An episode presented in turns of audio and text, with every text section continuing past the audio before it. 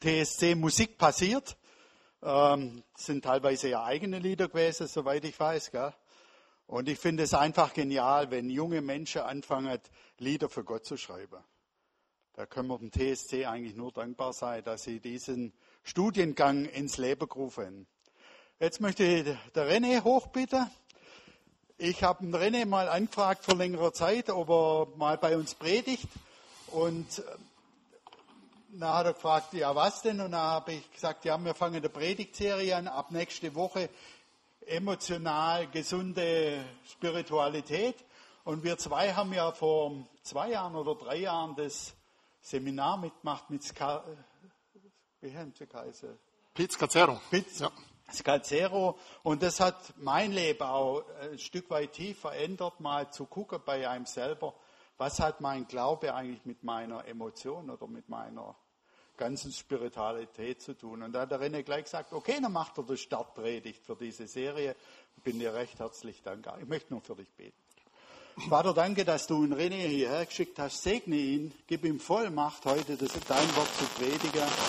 Und lass du ihn spüren, dass er von dir gebraucht wird.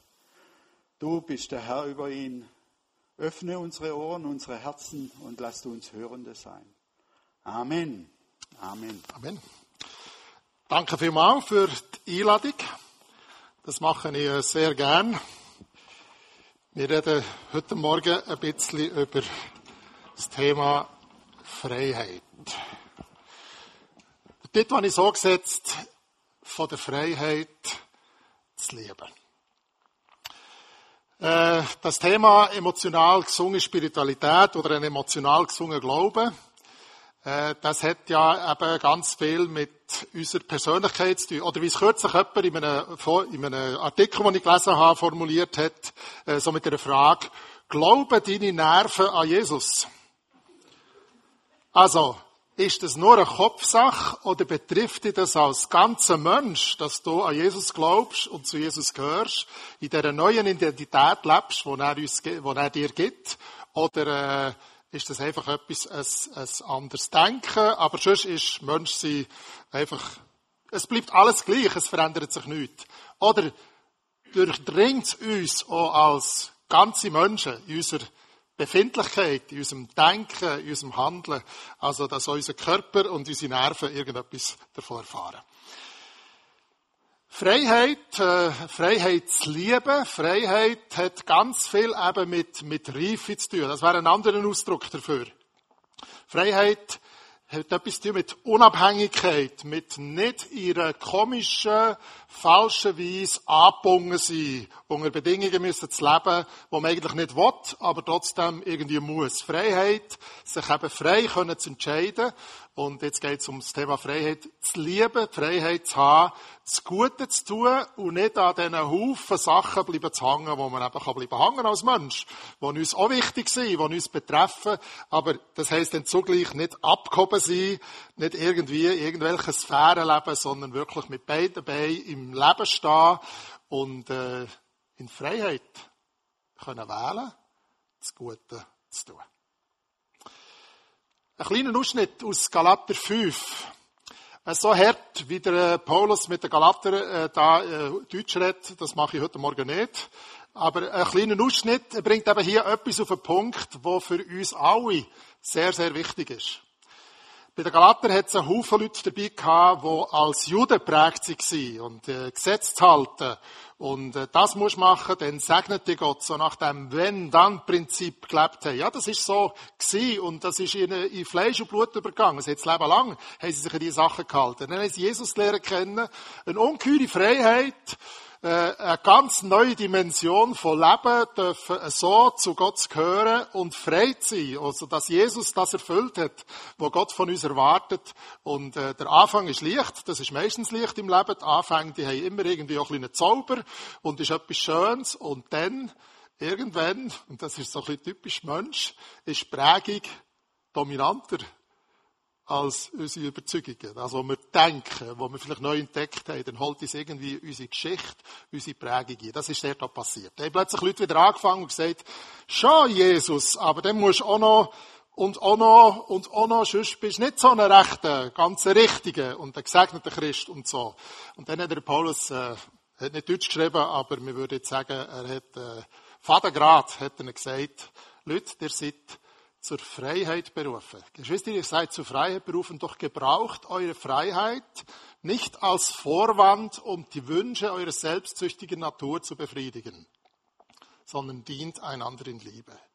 Und selbstsüchtige Natur, das hat jetzt der zum Beispiel geheissen, man kann mit, man kann es probieren, oder, es ist, ein, es ist ein Irrweg, aber man kann es probieren, Gott irgendwie zu kontrollieren, oder das Sagen zu kontrollieren, oder geistliches Leben zu kontrollieren, und dann zu sagen, wenn du das machst, dann, dann segnet dich Gott besonders. Und dann bist du noch, da hat sie erzählt, ja, musst dich beschneiden, sonst ist, gehörst du nicht recht zum Volk Gottes. Von ihrer Prägung her natürlich zu verstehen.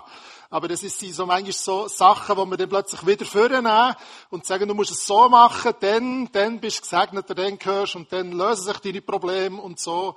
Ähm, Im Laufe der Kirchengeschichte, die Themen haben ständig gewechselt, aber der Versuch, Gott irgendwie in den Griff zu bekommen, wenn ich es richtig mache, dann macht er, was ich will dann segnet er mich.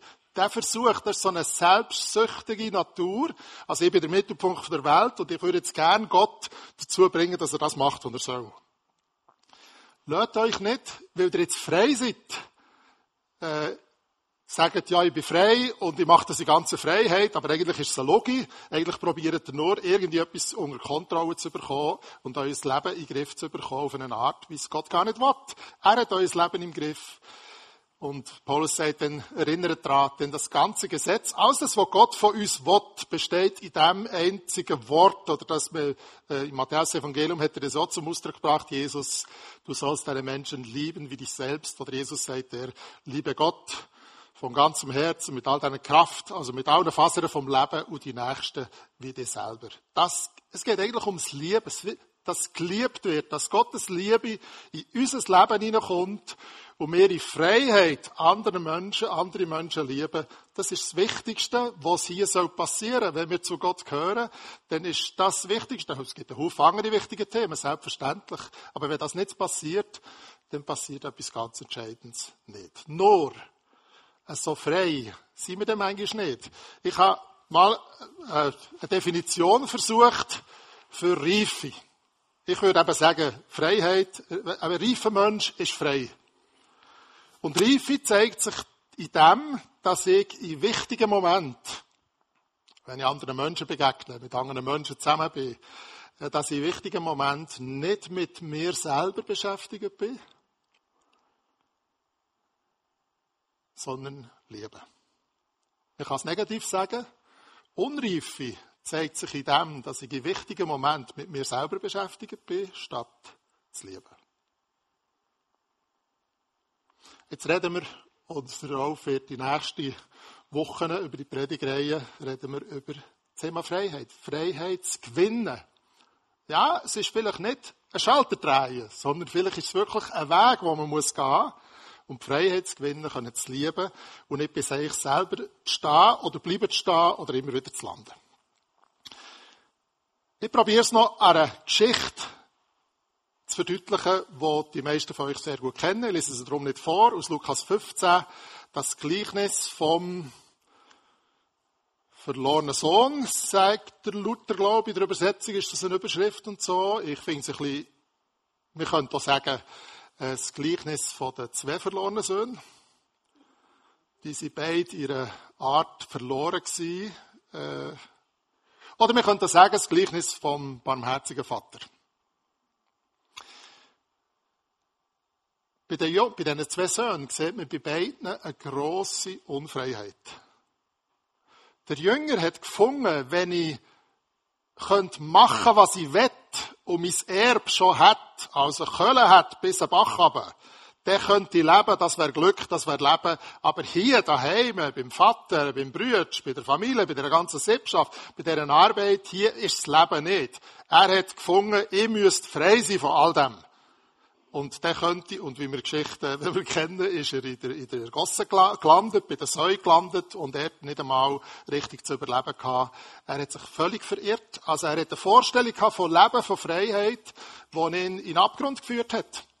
Sehr unfrei. Und das hat er gemacht in seiner Art der hat auch eine selbstsüchtige Art gehabt, äh, im Leben zu stehen und äh, auf sich selber zu schauen. Alle anderen sind mir egal gewesen. Er hat dem Vater den Tod gewünscht, weil wenn man zum Vater geht und sagt, könnte das Erb haben. Ich meine jetzt nicht so Erb vorbezogen, dass du kannst ein Haus kaufen oder eine Wohnung, sondern äh, könntest du mir das Zeug mal geben und dann könnte ich, äh, dann könnte ich leben, wenn du tot wärst.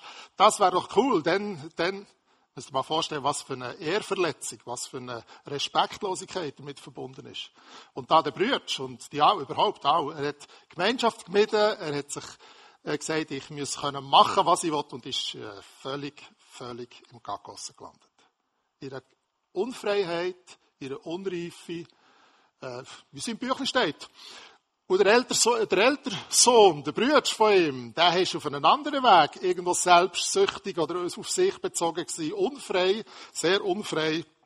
Er hat natürlich innerlich in der Gewissheit gelebt, ich bin nicht so blöd wie der Bruder. Die, der macht jetzt wirklich dumm und ich mache das natürlich nicht und so. Ich mache immer alles, was man von mir erwartet, alles, was man muss. Also in seiner selbstgerechten Art, ich bin besser, ich mache keine Fehler. Und so hat er auch probiert, Kontrolle in seinem Leben zu haben, einer grossen Unfreiheit. Und dann, wo der Bruder ist zurückgekommen, der Vater dem ist barmherzig gewesen, ihm mit seiner Liebe ist begegnet, ist die Welt vom älteren Sohn, vom, vom Bruder, total durcheinander geraten. Also, die Liebe vom Vater hat seine Welt durcheinander gebracht. Und er ist nicht in der Lage um sich darauf einzulassen. Auch unfrei, mit sich selber beschäftigt mit seiner, Selbstgerechtigkeit und dem Gefühl, ich bin besser, ich mache es besser, ich bin pflichtbewusst. Ja, viele Fromme, und äh, jetzt sind alle so schön in Maske, ich sehe natürlich nicht wer, aber viele Fromme sind auch so, äh, manchmal auf einer selbstgerechten Tour. Und äh, wenn man alles richtig macht und natürlich nicht so blöd tut wie die anderen und so, dann ist man doch irgendwie, hat man mehr Anrecht auf Sagen oder wie das immer aussieht. Äh, der Älter ist nicht in der Lage, ist völlig unfrei gewesen in seiner, in seiner Überzeugung, dass er auf, dem, auf der richtigen Spur ist. Eine Katastrophe eigentlich. Und nicht in der Lage, und das ist vielleicht etwas, un, Unreife, Unfreiheit zeigt sich auch in dem, dass man nicht fähig ist, zu genießen. Der ältere Bruder, der ältere Sohn, ist nicht in der Lage, das zu genießen, was er hatte. Und manchmal so griesgrämig äh, in unserer Gemeinde und ausgeht und so, äh, müsst ihr vielleicht auch fragen. Also wenn, wenn Freude ein Kernzeichen ist oder ein, etwas, äh, eigentlich fast die Hauptemotion vom Reich Gottes, wenn man dazu gehört, Freude, da geht's, da, das geht's gar nicht anders und sich nicht freuen kann, nicht geniessen kann, nicht gelassen sein kann, dann, also, wären ein paar Kurven zu überlegen. So, jetzt ist natürlich einfach über andere zu reden. Ich sage euch jetzt, wie bei mir auch viel Unfreiheit wahrgenommen habe und immer wieder mal wahrnehme. Unfreiheit, Unreife, mit mir selber beschäftigt sein, statt zu lieben und manchmal sieht es Kogen zum Verwechseln ähnlich aus wie Liebe, wie Selbstlosigkeit, was ich mache, was wir machen. Zum Beispiel in der ersten Gemeinde, wo ich Pastor war, haben wir ein Umbauen, ein Haus gekauft und haben müssen renovieren. Und ich bin eigentlich immer, da habe ich sehr darauf geschaut, dass ich am Samstagmorgen, wenn wir zusammen geschafft haben, wir haben viele Eigenleistung gemacht, dass ich der Erste bin und sicher der Letzte, der wieder vom Bauplatz geht. Toll, gell? Aber eigentlich war es Ehrgeiz gewesen. Ich habe das erst hinterher gemerkt, als ich in ein Burnout hineingelaufen bin. Dass ich dann sagen konnte, ich gehe jetzt noch eine Predigt vorbereiten und dann bin ich noch bis morgen um eins oder zwei in Predigt vorbereiten. Und nicht so wie der, der jetzt kann baden und im Fernsehen schauen und so. Innerlich, das habe ich natürlich nicht gesagt. Aber plötzlich hat es um mich um einen Haufen faule Säcke gehabt. Ich bin so mit meiner Leistung beschäftigt mit mir selber und habe plötzlich einen anderen Blick auf andere gewonnen. Das war eigentlich Ehrgeiz. Gewesen. Es ist eine falsche Art, eine falsche Motivation, mich einzusetzen. Nicht, dass ich mich eingesetzt habe, das war ja schön. Gewesen. Aber ich habe es aus einer Motivation heraus gemacht, wo ganz viel Unfreiheit damit ist verbunden war. Ich habe mich mit mir selber beschäftigt. Ich war das nicht immer bewusst gewesen, aber es war falsch gewesen. Oder wenn jemand sich aus der Gemeinde verabschiedet hat, das hat mich immer sehr, sehr verletzt.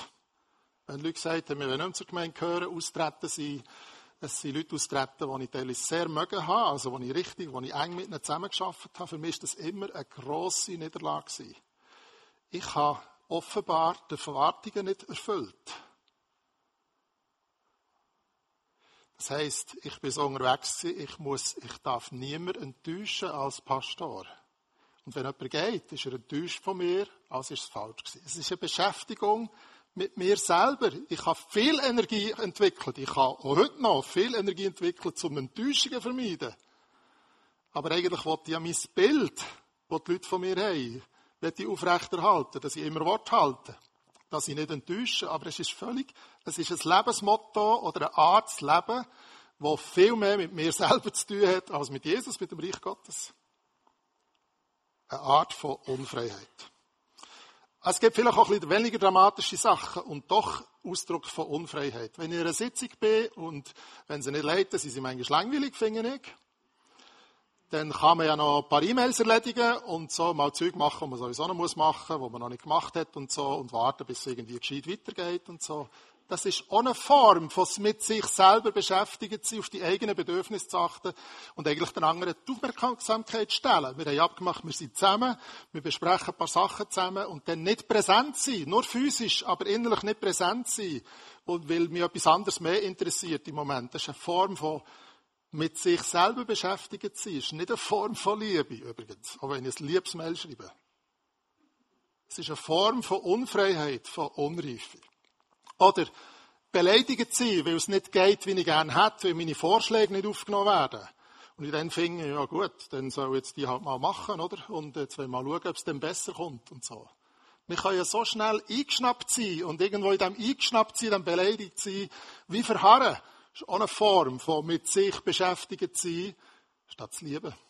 Liebe würde anders reagieren. Oder wenn etwas nicht gelingt, dass ich mich selber entwerte und sage, ja, ist wieder typisch. Und ich kann das nicht und ich schaffe es nicht. Ich bin schon vielen Christen begegnet, wirklich, wirklich vielen, die das richtig drauf haben, um sich selber klein zu machen. Ich weiß schon, ich bin fromm, triefend fromm aufgewachsen. Mein Vater war Prediger. Also ich kenne es von den Wingeln an, also von Anfang an. Äh, ich weiß schon, dass man äh, nicht so, äh, man hat einmal das ist auch noch lustig. Gewisse Zeiten betonen andere Themen. Dann ist immer betont worden, ich bin ein Knecht. Und der Text da, das der Bibeltext, der heisst, ja, wenn wir alles richtig gemacht haben, sind wir am Schluss doch nur Knechte gewesen, die nicht einmal, also, aber dass wir irgendwo eine neue Identität, King vom König sein, vom ewigen Gott und so, das ist nicht so in der Betonung gelegen und so. Und vielleicht haben wir es drum, auch ein die Älteren, manchmal so richtig gelernt, sich klein zu machen und, und sich abzumachen und zu sagen, nein, ich bin nichts und immer sind die anderen wichtig. Das ist manchmal ja nicht wahr, weil innerlich beschäftigt uns etwas anderes. Aber die, die, die, die Art von sich selber klein machen, das ist auch eine Art von Unfreiheit, von Unreife, die unangemessen ist und das Beschäftigen mit sich selber. Oder die Situation im Gottesdienst während dem Lobpreis. Ich weiß nicht, wie es nach vorher gegangen ist. Das wäre ja auch interessant, wenn ihr einmal alle irgendwie so einen Bildschirm im, der Stirn hättet und man könnte schauen, was ihr denkt. Ja, jetzt haben wir zwei englische Lieder gehört. Was hast du gedacht? Also, wir haben es nicht extra gemacht. Es ist kein Fallen, gell? Es ist kein Fallen. Aber dann ist man plötzlich so schnell mit sich oder mit dem Rolf oder mit irgendjemandem, der halt dort schuld ist, dass man das jetzt nicht versteht, beschäftigt und so. Und ja, dann ist man so sehr bei sich. Natürlich kann man sagen, ja gut, jetzt haben wir die können übersetzen oder die Untertitel einschalten oder irgendwie so etwas oder so. Und manchmal sind wir in der Anbetungszeit im Gottesdienst am meisten mit uns selber beschäftigt, weil uns irgendetwas nicht passt, die Lieder nicht passen, eben zu viel Englisch oder äh, zu laut oder, oder irgend so etwas und so. Bis wir dann dazu kommen, vielleicht die Leute segnen, die wir da sehen, oder die Leute segnen, die wir finden, die hätten es anders machen oder so. Also, dass wir anfangen lieben, anfangen gut zu tun in dieser Zeit und Gott ehr machen mit dem, was wir denken, was unserem Herz abgeht. Der Weg ist manchmal wahnsinnig lang. Ich sage mir immer, wenn mich etwas stresst, oder jetzt so in einem Gottesdienst, äh, ich will nicht lange mit mir beschäftigt sein, sondern von Anfang Leute segnen für sie beten und äh, dass, dass Gottes Geist wirkt, dass es, wenn es mir nicht hilft, dass es anderen hilft, äh, also dass ich loskomme vom Drehen um mich selber. Oder jetzt noch, Maske habt ihr jetzt nicht oben an, darum sehe ich, dass ein paar von euch älter sind. Äh, man kann mit dem Alter, und jetzt kann ich schon ein bisschen mitreden, auch ein bisschen nüchterner werden. Ja. Und ein bisschen, wir könnten auch mal sagen, erwartungsloser. Dass man so sagt, ja, ich weiß schon, was man erwarten kann und auch das Enthusiastische und so, das geht dem irgendwie auf den Keks. Es geht, es geht mir manchmal, mir ist schon so gegangen, dieses fromme Geschwätz, die fromme Sprache nicht vertreibt haben. Es hat mich ange... So. Weil, ich mag das nicht mehr hören. Ich, es ist so leer, so,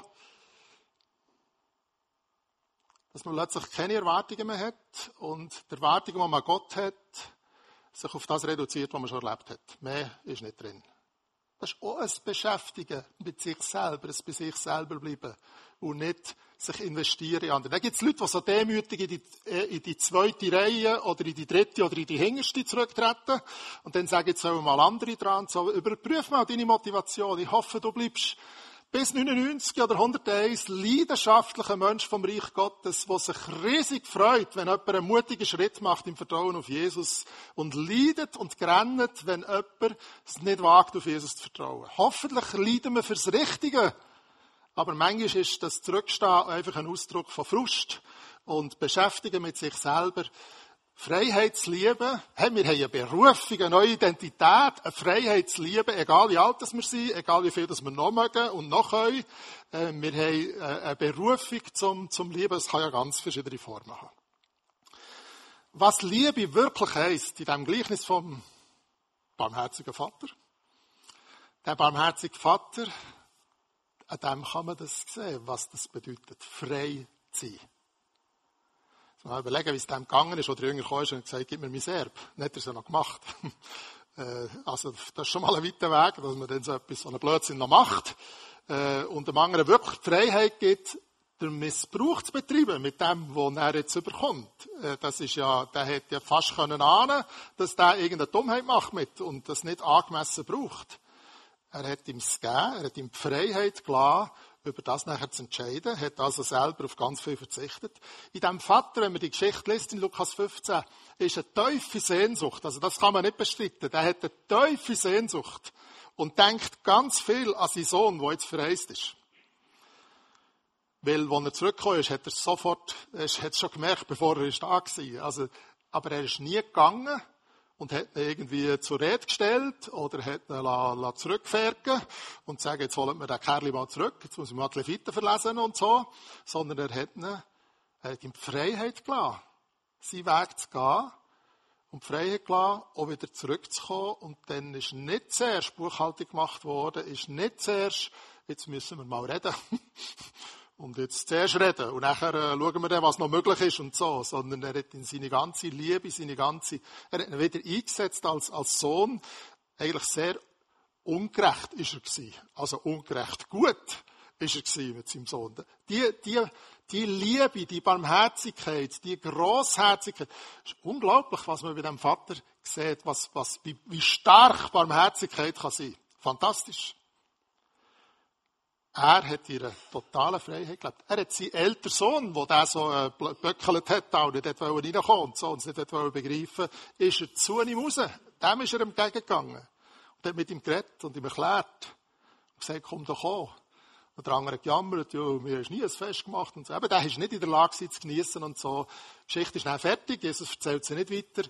Äh, wenn sie so tatsächlich passiert wäre oder so, wäre es noch interessant, ob er dann vielleicht nach drei Mal Schlafen sich doch noch dazu hat bewegen um sich jetzt zu freuen, dass sie Brüder nicht mit der Gosse hocken.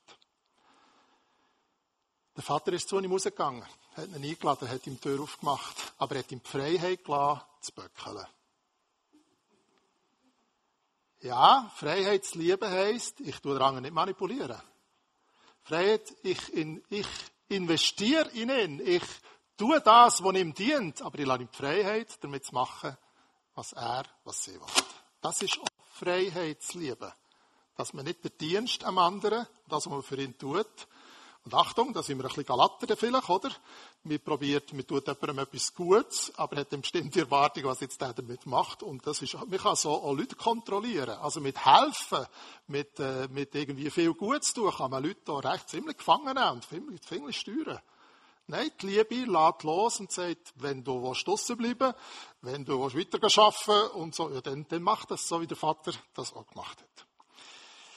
Äh, die Jahreslosung von diesem Jahr, die bringt es ja also auf eine Art auf den Punkt, dass man ein bisschen den Raten verschlagen wenn, wenn Lukas 6 steht, oder es steht auch in der Bergpredigt Matthäus 5, äh, seid so barmherzig, wie euer Vater im Himmel barmherzig ist. Das ist das Maß, das ist der Maßstab. In Matthäus steht, seid so vollkommen, meint nicht perfekt, sondern es hat mit der Liebe zu tun, mit der spricht Jesus von der Findesliebe.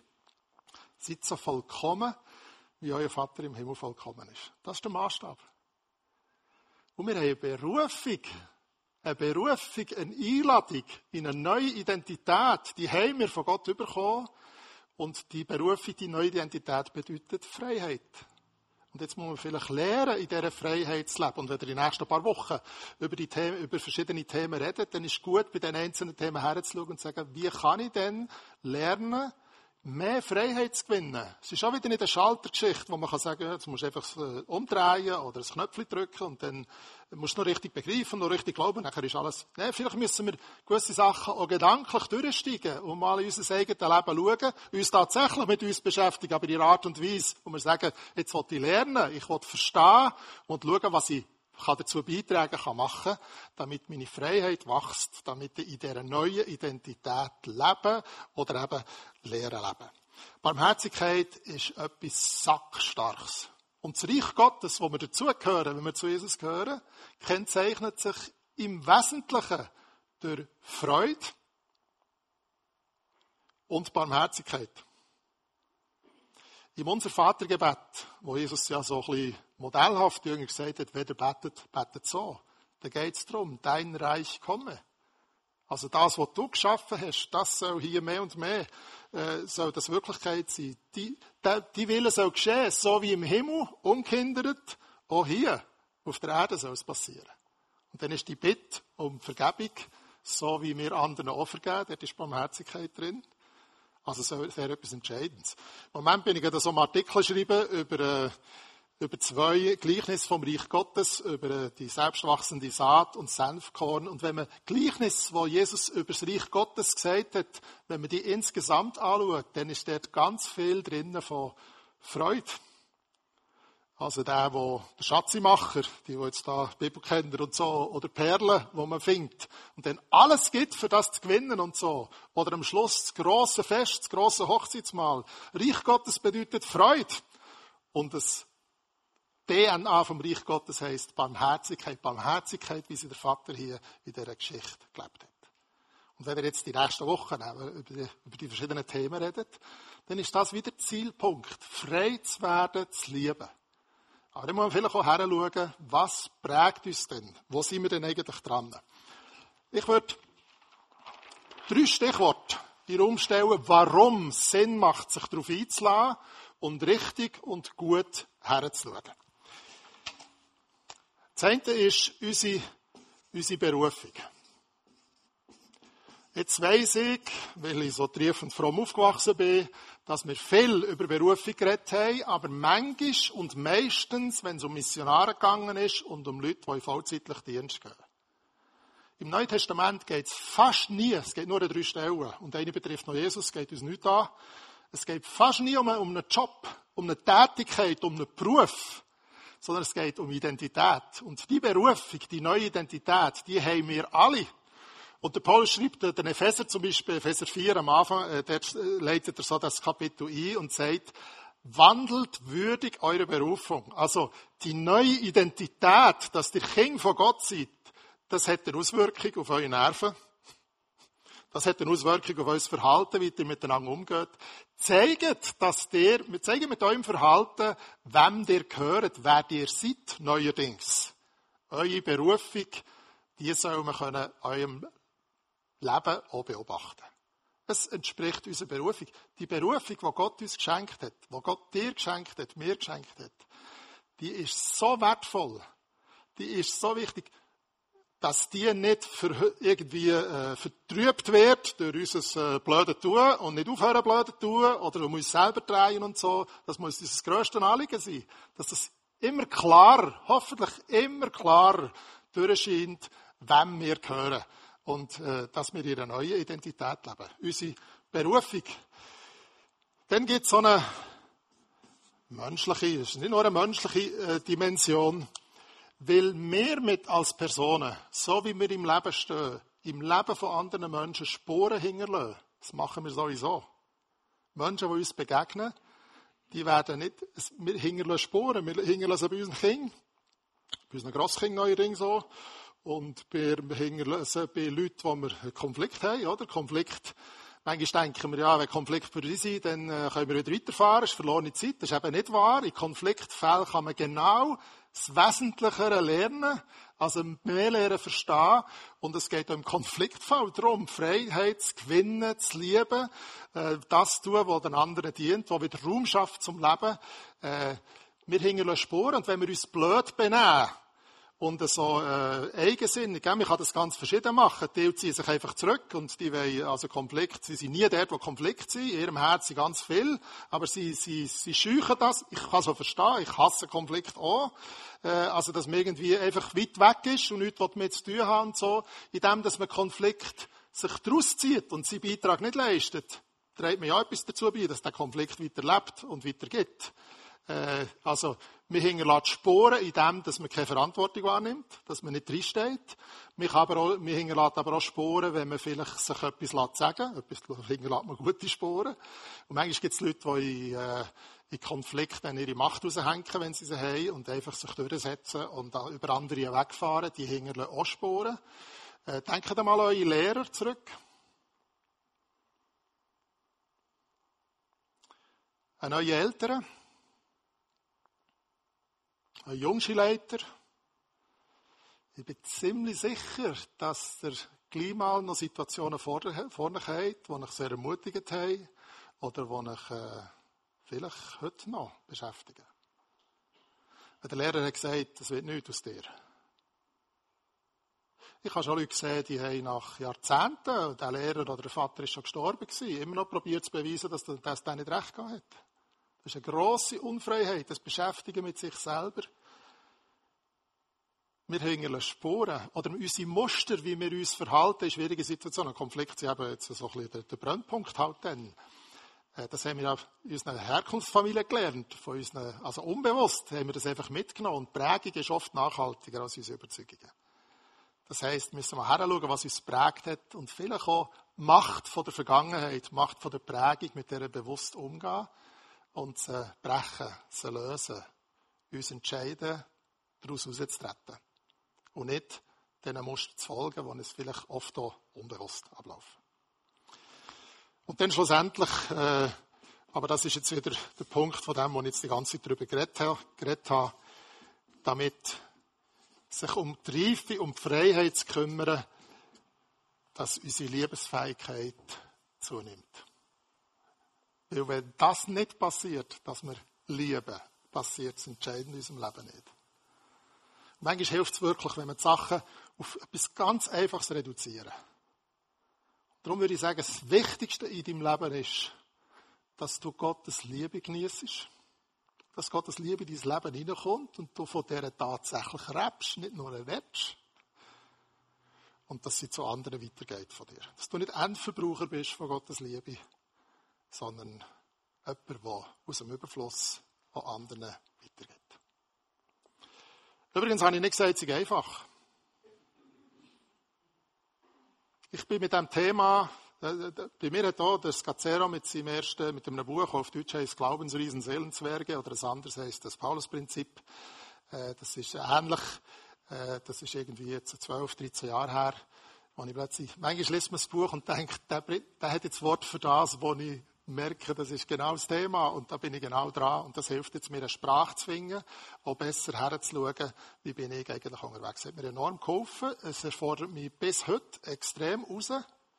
Aber ich glaube eben, es ist entscheidend, dass wir Christen, die in dieser neuen Berufung, in dieser neuen Identität leben, dass man in unserem Leben noch sieht, dass wir eine neue Identität haben.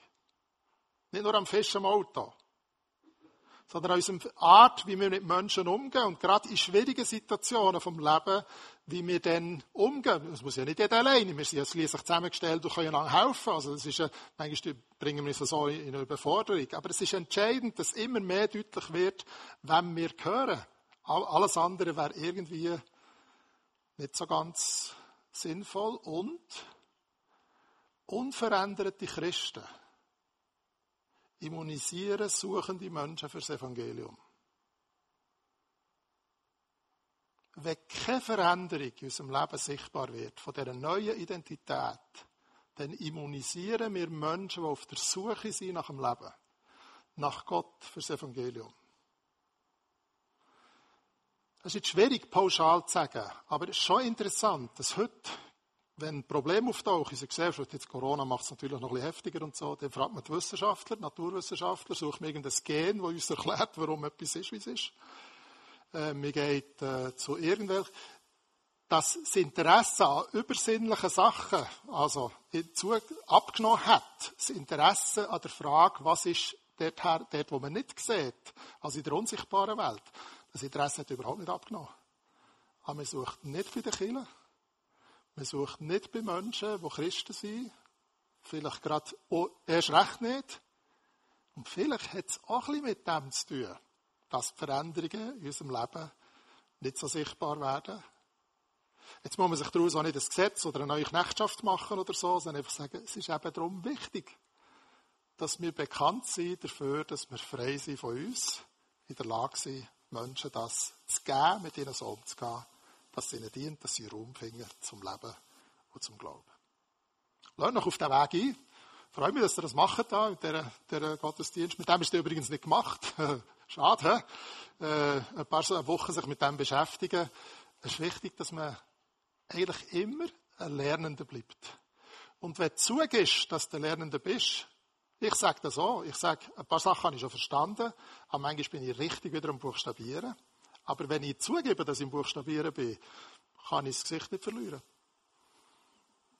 Nur wenn ich beweisen will, dass ich es kann, dann wird es schwierig.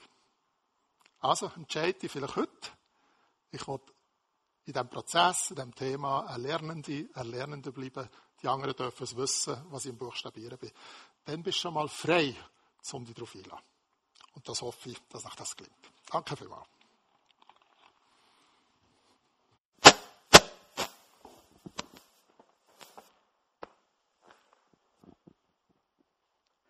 Danke, René. Ich denke, wir lassen jetzt einfach mal zwei, drei Minuten das noch auf uns wirken und ich würde dann mit dem Gebet abschließen.